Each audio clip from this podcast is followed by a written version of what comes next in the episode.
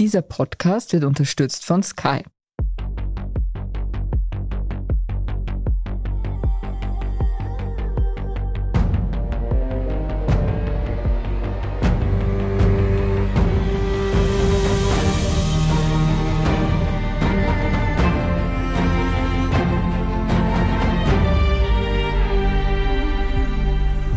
Ich bin Doris Prisching. Und ich bin Michael Steingruber und in der heutigen Folge von Serienreif befassen wir uns mit einem Popkulturphänomen, das als Nischenprogramm begonnen hat und mittlerweile zum internationalen Franchise geworden ist. Es geht um RuPaul's Drag Race, ein Reality-TV-Wettbewerb für Drag Queens, also Personen, die weibliche Figuren darstellen. Ja, und dazu bei uns im Studio ist eine der bekanntesten Drag Queens Österreichs, Tamara Mascara. Hallo, hallo, hallo. Hallo, hallo, hallo. Tamara, bitte erzähl uns mal, worum es in RuPaul's Drag Race geht und warum das so großartig ist. Also Drag Race oder RuPaul's Drag Race hat ja ganz einfach einen Sinn. Das ist praktisch wie eine Art Misswahl für Drag Queens oder Topmodel-Sendung für Drag Queens. Nur ist eben der große Unterschied zu den handelsüblichen Topmodel-Competitions der, dass die Drag Queens wirklich allerhand können müssen, außer auf dem Laufsteg gehen. Also die machen Kostüme und Haare und Make-up und Schauspiel und Singen und irgendwelche Special-Aufgaben warten auf sie. Also es ist ziemlich breit gefächert, was sie machen müssen und hat deshalb eben auch sehr viel mit der Realität einer echten Drag Queen zu tun. Also es ist so, dass eben am Anfang der Staffel ganz viele Drag Queens da dabei sind und am Ende oder beziehungsweise während der Staffel werden es dann halt pro Folge immer weniger und am Ende bleibt sozusagen eine Königin, die gekürt wird über. Ja, also wie bei einer Castingshow praktisch so üblich. Ne? Und die bekommt ein fettes Preisgeld. So ist es. Also ganz am Anfang, wo die Sendung wirklich noch eine Art Garagenproduktion war in RuPaul's Garage. Also RuPaul zur Erklärung ist, ich nehme mal an, die allerbekannteste Drag Queen der Welt. Der hat in den 90er Jahren eine internationale Hitsingle rausgebracht namens Supermodel You Better Work. Und das hat ihn echt in internationalen Fame praktisch katapultiert. Und dann hat man relativ lange wenig von RuPaul gehört und dann hat er eben auf einmal diese Fernsehsendung rausgebracht, damals auf Logo, das ist so ein schwuler Nischensender, sage ich jetzt mal. Und von dort ist es dann immer ja, steil bergauf gegangen. Also die Leute haben das gestreamt illegalerweise auf der ganzen Welt. Ich auch. und ja, die Sendung ist immer bekannter und immer beliebter geworden und es ist halt auch wirklich einfach ein tolles Format, weil man einen Einblick in eine Welt hat, die man jetzt, ich sage jetzt mal, selbst als Homosexueller nicht hat. Man sieht die Drag Queens auf der Bühne oder im Club und hat sozusagen den Eindruck, na gut, das ist es halt, ja. Glitzerfummel, Perücke, Spachtel, Make-up. Und bei Drag Race sieht man einfach, was da alles dahinter steckt und auch was für Beweggründe die einzelnen Menschen haben, das zu tun und warum sie sich auf diese Bühne stellen und sich so einen ja, schwierigen Lebensweg aussuchen. Mhm. Es ist irrsinnig kompakt, kann man fast sagen. Ja, nämlich erstens einmal von der Dramaturgie her sehr gut. Dieser Wechsel zwischen, wir zeigen jetzt, wie wir leben, aber wir zeigen, was wir sind, wir zeigen, was wir können natürlich auch. Und das ist nicht wenig. Und auf der anderen Seite aber eben halt wirklich auch so ein bisschen diese Innenansicht des Lebens der Drag Queen, um es mal so zu formulieren. Ja. Und es ist irrsinnig witzig, das muss man natürlich genau. auch sagen. Ja. Also Sachet, Chanté, das ja. ist einfach, also zieht die Marke RuPaul einfach total weiter und er ist großartig. Ne? Ja. Man verschlingt es mehr oder weniger. Ja. 2009, Tamara, erschien die erste Staffel und vor kurzem endete die Staffel 14. Wie hat sich denn das Format in den zehn Jahren verändert? Also man sieht ganz einfach, dass die Produktionskosten gestiegen sind, ganz mhm. eindeutig. Also wie gesagt, die erste Staffel ist wirklich noch in RuPauls Garage irgendwie gedreht worden oder zumindest sind das die Gerüchte, die kursieren. Es schaut auch wirklich so aus. Es gibt da den berühmten Weichzeichner-Filter in der ersten Staffel, wo man praktisch kaum erkennt, was das eigentlich sein soll. Es schaut aus, als wie bei Reich und Schön. Und dann ist es halt einfach immer hochqualitativer geworden und natürlich dann bis zu einem gewissen Grad auch kommerzieller. Also man muss da immer ein bisschen vorsichtig sein und ja, ich finde aber insgesamt, dass eigentlich sich das Originelle der Sendung hat sich eigentlich gehalten und ich finde, dass so die Grundaussagen und die Grundstimmung ist schon gleich geblieben. Hat es dir über die ganzen Jahre gleich gut gefallen oder findest du, hat es eine bessere Phase, eine schlechtere? Also natürlich gibt's Staffel für Staffel andere Kandidaten, Kandidatinnen. Es ist in dem Fall mhm. immer oh, ja, ja, Gender-Wahnsinn. In dem Fall nämlich wirklich, weil man echt nicht mehr weiß, was man sagen soll. Aber also manchmal mag man halt Kandidatinnen mehr oder weniger. Das ist halt das eine. Meine Lieblingskandidatin ist Silky Nutmeg Ganache, weil sie einfach diese Sendung auf den Kopf gestellt hat und als Mann ausschaut wie ein übergewichtiger Bauarbeiter. Und dann kommt sie auf den Runway und schaut einfach aus wie Oprah Winfrey auf Crack. Also es ist fantastisch, ja. Und die Verwandlung ist bei ihr meiner Meinung nach so krass, dass es selbst mir als hauptberufliche Drag Queen die Sprache verschlagen hat, wie die das erste Mal auf den Runway gekommen ist. habe ich gedacht, ich sehe nicht richtig. Also von Staffel zu Staffel gibt es natürlich andere Qualitäten. Und ich muss ehrlich zugeben, ich habe es so oft gesehen und so viel angeschaut, dass ich es mittlerweile gar nicht mehr wirklich stark verfolge, weil es dann doch repetitiv wird natürlich. Man spricht ja auch von der Drag Race Fatigue nach ja. all diesen Staffeln. Leidest du auch darunter? Fatigue. Also ich denke mir, es wird schon wieder so weit kommen, dass ich zu Hause sitze und mir denke, na jetzt schaue ich mir eine Staffel Drag Race an oder drei Folgen, wie auch immer. Aber ja, so diese erste große Begeisterungswelle ist dann auch vorbei. Aber ich bin sehr froh, muss ich ehrlich sagen, dass es die Sendung gibt und auch, dass sie in den Mainstream gekommen ist, weil ich muss ehrlich sagen, ich konnte das an meiner beruflichen Laufbahn wirklich deutlich erkennen, den Moment, wo Drag Race auf Netflix gekommen ist. So viele Leute haben für ihren Bolterer, für ihren Geburtstag, für ihre Hochzeit, für was weiß ich, auf einmal eine Drag Queen haben wollen. Und ich bin halt praktisch zum Zug gekommen und hatte den Vorteil, dass ich als ziemlich bekannte Drag Queen in Österreich dann diese Buchungen abgestaubt habe. Zur Show, wie wird man denn Kandidat, Kandidatin bei Drag Race? Also ich bin deshalb noch nicht dort gewesen, weil man eine Green Card braucht. Frechheit. ja, Frechheit. Und jetzt gibt's halt die ganzen, wie sagt man, Franchise-Formen davon. Also das heißt Drag Race Frankreich, Drag Race Spanien, Drag Race Kanada und so weiter und so fort. Nur Österreich, Deutschland und die Schweiz mhm. haben es nicht geschafft bis dato. Ja. Gratulation, da gab es nur Queen of Drags. Wir breiten ja. darüber den Mantel des Schweigens, oder? Exakt.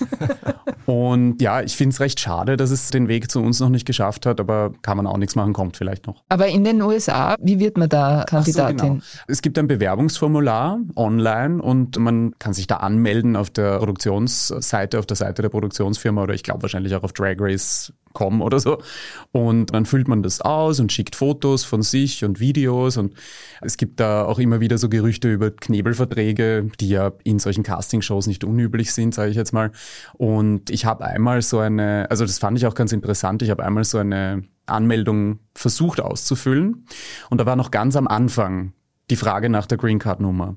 Und dann ist das Ganze internationaler und kommerzieller geworden und auf einmal konnte man die ganze Application ausfüllen und am Schluss kam erst die Green hm. Card Nummer.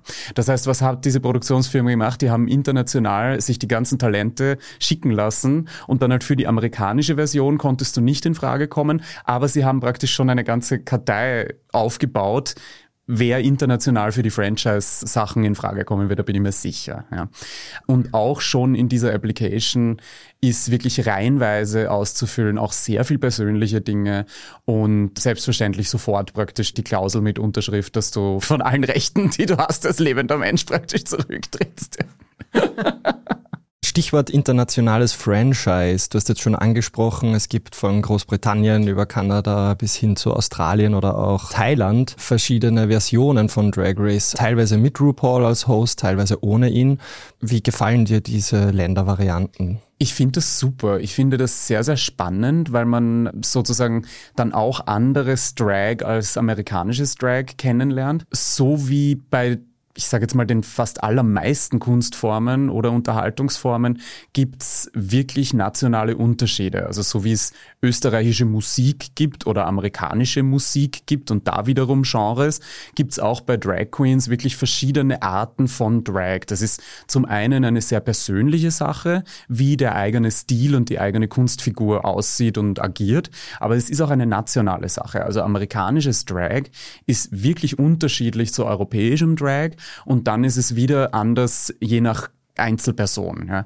Und insofern ist es recht spannend, da zu sehen, wie sich die Kultur eines Landes und die sozialen Gegebenheiten mit dieser Kunstform sozusagen mischen. Das ist echt spannend zu sehen und ausgesprochen unterhaltsam. Was sind denn da so Unterschiede? Also amerikanisches Drag ist auch durch Drag Race ist diese Kunstform in Amerika extrem gesteigert worden. Also die Ansprüche sind sehr gesteigert worden. Ganz am Anfang hat diese Sendung und auch die Kandidatinnen einfach wirklich gänzlich anders ausgeschaut. Und jetzt ist es echt so, dass sehr viel Akrobatik dazugehört. Es gehören extreme Make-up-Skills dazu. Also die Leute sind fast schon, würde ich sagen, Special Effect Make-up Artists und nicht mehr normal, sage ich jetzt mal, Travestiekünstler, die sich halt schön schminken, sondern das ist wirklich extrem geworden und wird auch immer extremer. Und ich glaube, das ist auch so wie bei Sportarten, wenn das mal eine gewisse breite Masse erreicht hat und die einzelnen Sportler sozusagen immer größere Leistungen bringen, dann geht das auch in die Breite. Also es versuchen immer mehr Leute,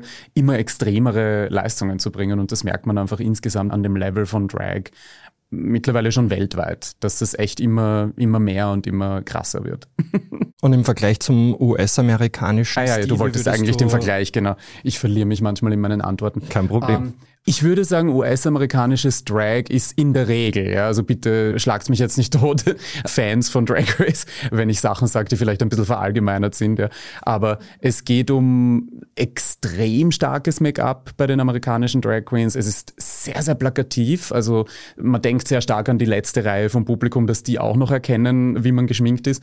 Es ist sehr Schönheitsköniginnen lastig, also ich sage jetzt mal Glitzerkleider, Glitzerperücken, Glitzerschmuck, Glitzer Make-up, Glitzer Glitzer, sehr Las Vegas. Also das ist so die diese Ästhetik, ja.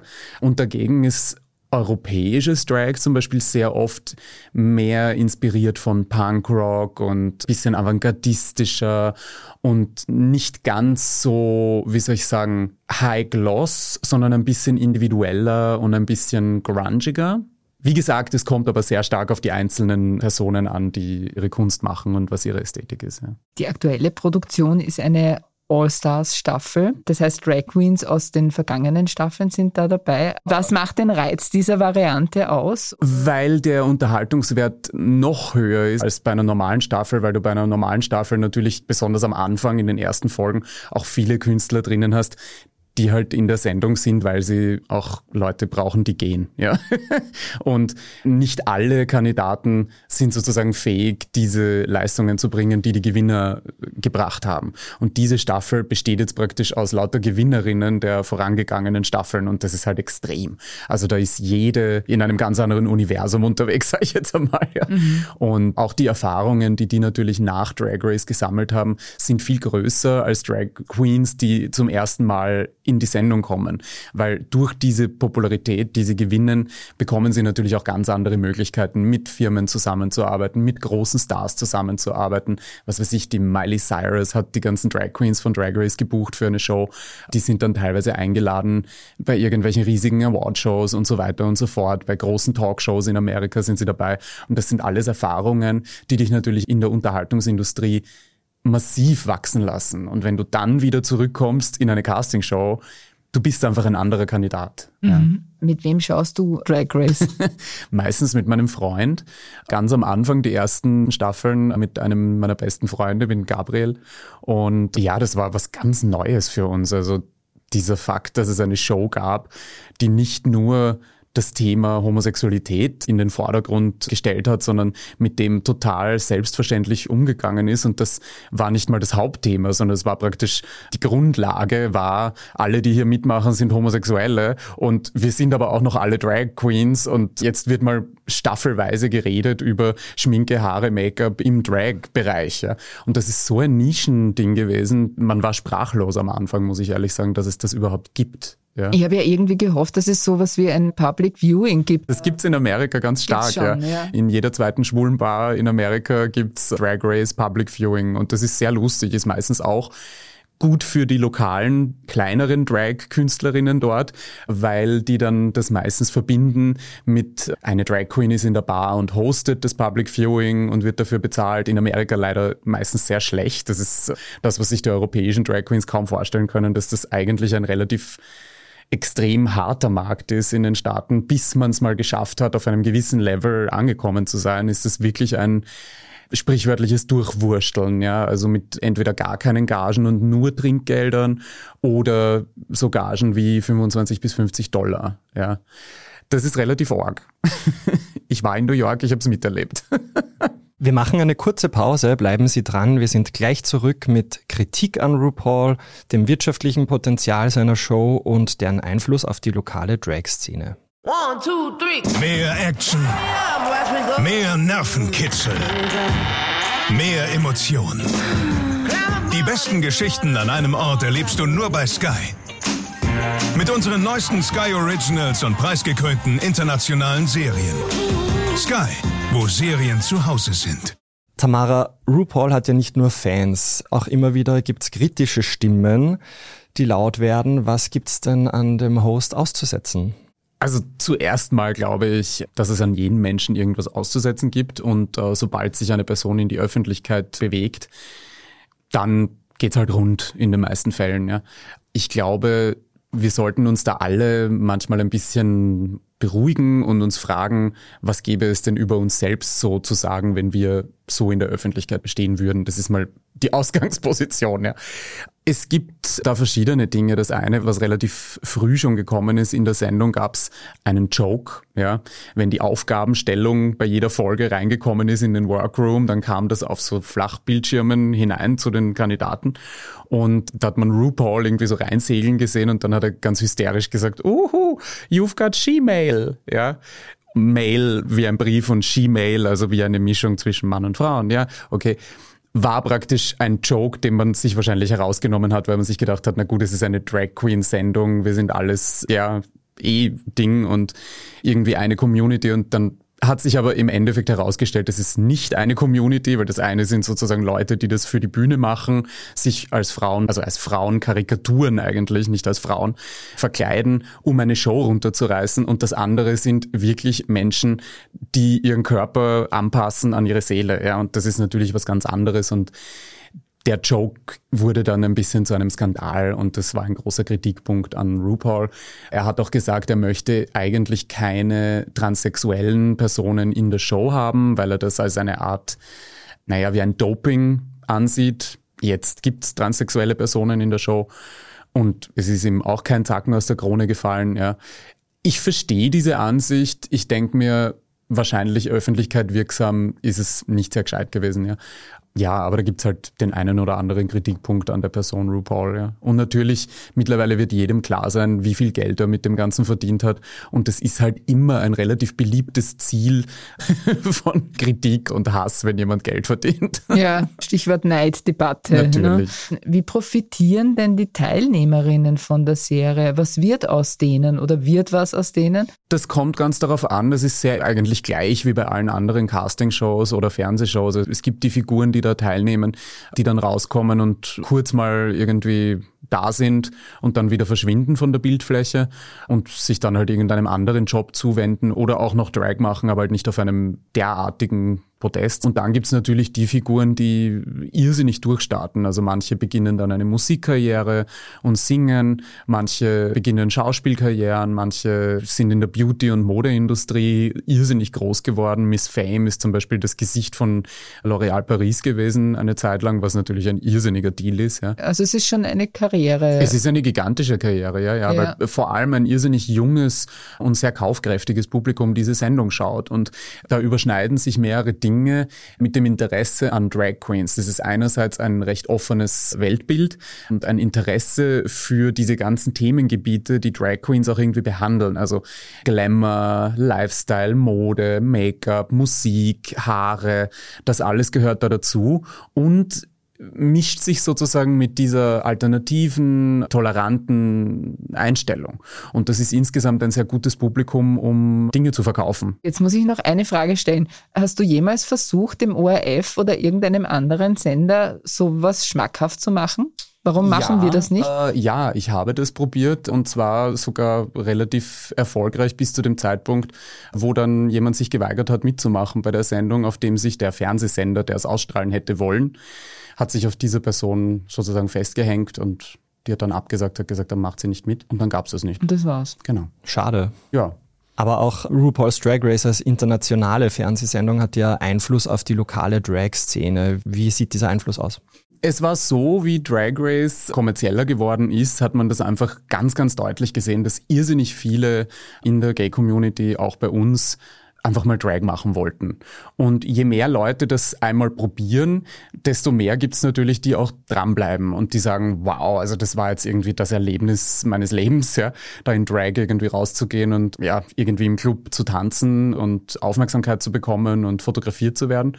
Und da bleibe ich jetzt dabei. Und es gibt schon wirklich eine deutlich größere Anzahl an Drag Queens seit Drag Race muss man ehrlich sagen. Ja. Du hast den Stil angesprochen der US-amerikanischen Drag Queens. Natürlich. Also einerseits hat da RuPaul's Drag Race extrem dazu beigetragen, dass sich die Art, wie Leute Drag machen, einfach verändert hat und auch YouTube. Ja, also wie ich angefangen habe, mich zu schminken, musste ich sozusagen auf jede Kleinigkeit selber draufkommen. Und mittlerweile gehst du auf YouTube und gibst ein, Drag Queen Make-up Tutorial oder auch jedes Mini-Detail, ja, how to contour your nose oder keine Ahnung was, ja, und kommst halt auf alle Feinheiten und die werden dir bis ins kleinste Detail erklärt mit Produktempfehlung und du brauchst praktisch nur noch simultan in irgendeinen Online-Shop gehen, die Sachen einkaufen und kannst praktisch loslegen, ja.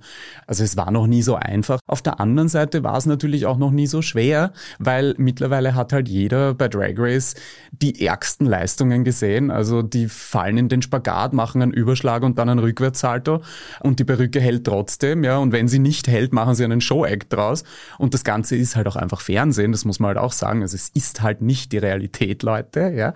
Insofern sind auch viele natürlich nicht, ich will jetzt nicht sagen enttäuscht, aber sie sind ein bisschen ernüchtert, wenn jemand jetzt nicht diese volle Palette an Fähigkeiten hat, die die Drag Queens in dieser Sendung haben. Ja.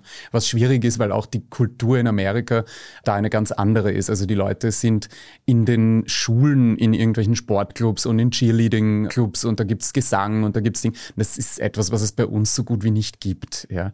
Und auch der Konkurrenzdruck und Konkurrenzkampf dort ist auf einem ganz anderen Level. Die Leute reißen sich um unbezahlte Jobs ja, und kommen dorthin und sehen aus wie 10.000 Dollar. Ja. Also das ist wirklich ein anderes Land einfach und ja, andere Länder, andere Sitten. Bemerkst du auch, dass sich die Drag Queens hier der Sprache der US-amerikanischen Drag oh Queens oh, ja. aneignen? Es gibt ja Drag-Lingo, ganz viele Begriffe.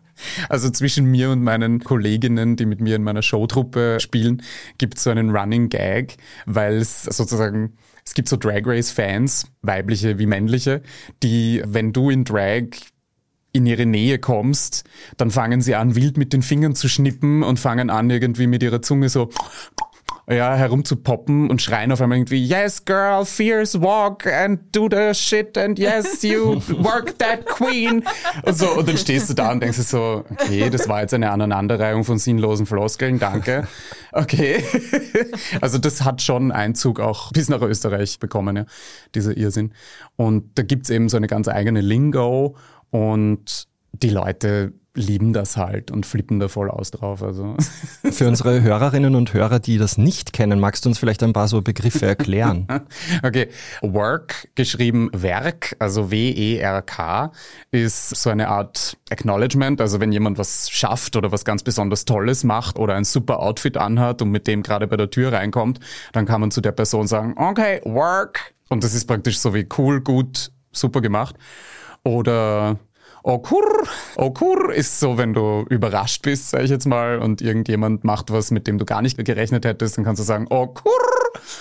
ist halt sehr witzig und da gibt's ganz viele solche lustigen Wörter und Wortkreationen. Ja. Was ist Kiki? Kiki ist, wenn, ist, wenn zwei Drag Queens was miteinander haben. Ich dachte, das ist eine Party. Ich dachte Kai Kai. Ah, Kai Kai, stimmt. Oh Gott.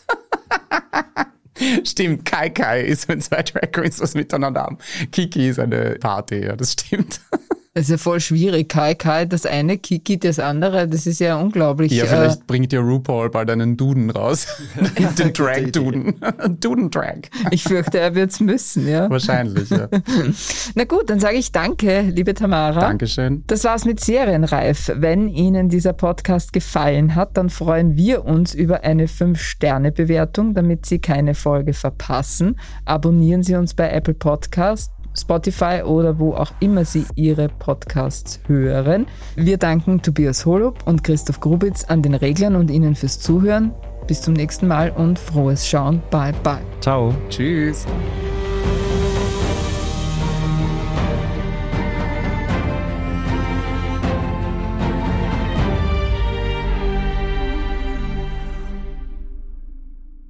One, two, three. Mehr Action. Nervenkitzel. Mehr Emotionen. Die besten Geschichten an einem Ort erlebst du nur bei Sky. Mit unseren neuesten Sky Originals und preisgekrönten internationalen Serien. Sky, wo Serien zu Hause sind.